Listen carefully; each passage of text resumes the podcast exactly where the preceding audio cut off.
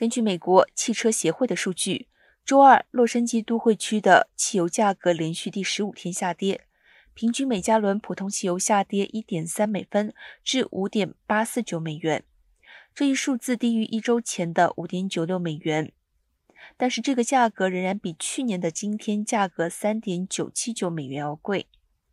根据美国汽车协会的数据，全州和全美的价格也在小幅下跌。专家表示，油价缓慢逆转，主要与生产汽油的原油成本降低有关。Triple A 的发言人玛丽·蒙格玛丽也表示，本周末在加州贝尼西亚港附近发生的火灾也可能造成一些区域的影响，但也表示仍在进行损失评估。